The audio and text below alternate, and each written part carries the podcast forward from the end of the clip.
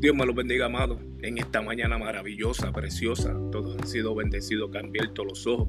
Otros no, hemos, no han podido abrir los ojos por aquel que todavía está durmiendo, aquel que viene desde el trabajo trasnochado, que llega a su hogar con la bendición y pueda descansar, y aquel que partió para su trabajo, que pueda tener un día victorioso.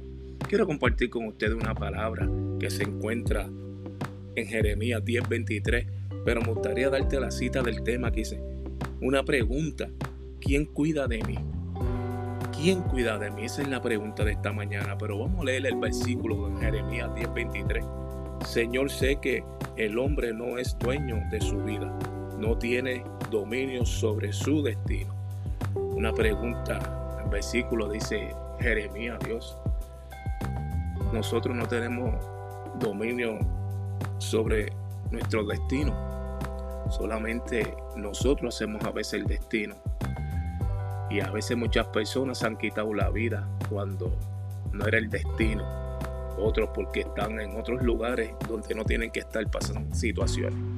Pero aquel ser humano que puso Dios en el, en el Jordán, en el Edén, que Dios puso en ese jardín del Edén, el primer hombre, la primera mujer, y los seres eh, Dios lo estaba cuidando.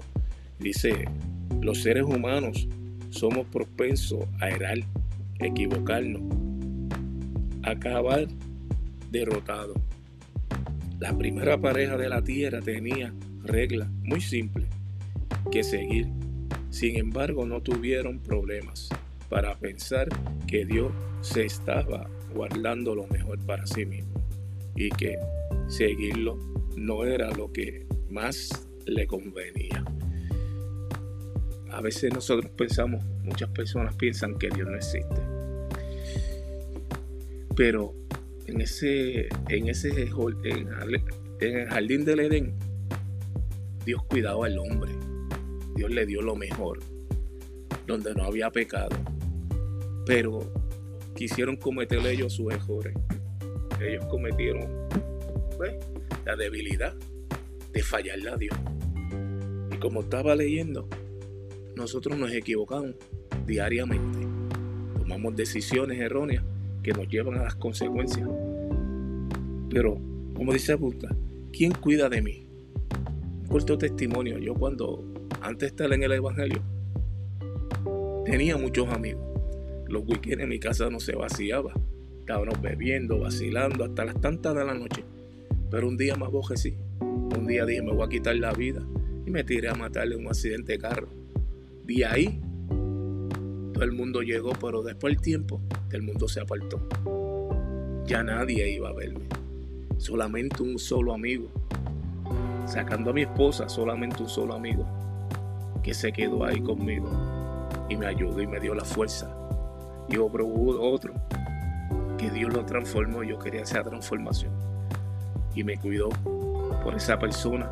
Hoy ando en el Evangelio y todavía tengo un amigo que cuida de mí. Pero lo mejor que cuida de ti a veces son las esposas, que cuando nos enfermamos ya siempre están ahí. Pero el mejor cuidador se llama Cristo Jesús, mi amigo fiel, el que nos va a cuidar en la eternidad, el que nos cuida. Nosotros no queremos saber de Él, pero cuando viene la enfermedad clamamos a Él o estamos en una situación, aclamamos a Él, Dios mío, ayúdame. Yo te prometo y hacemos promesa. Pero, ¿quién cuida de mí? ¿Quién cuida de ti en estos días? En estos días? esa pregunta, ¿quién cuida de mí? Hazte la pregunta en los tiempos difíciles, ¿quién cuida de mí? Solamente hay uno que se llama Cristo Jesús, que es el amigo fiel, como te dije. Y voy a hacer una, una oración que dice, Señor, ayúdame a confiar en ti y estar convencido de que tú no estás negando nada, sino que estás desarrollando tu plan en mi vida y en su debido tiempo. El plan de Dios se va a, se va a desarrollar en tu vida.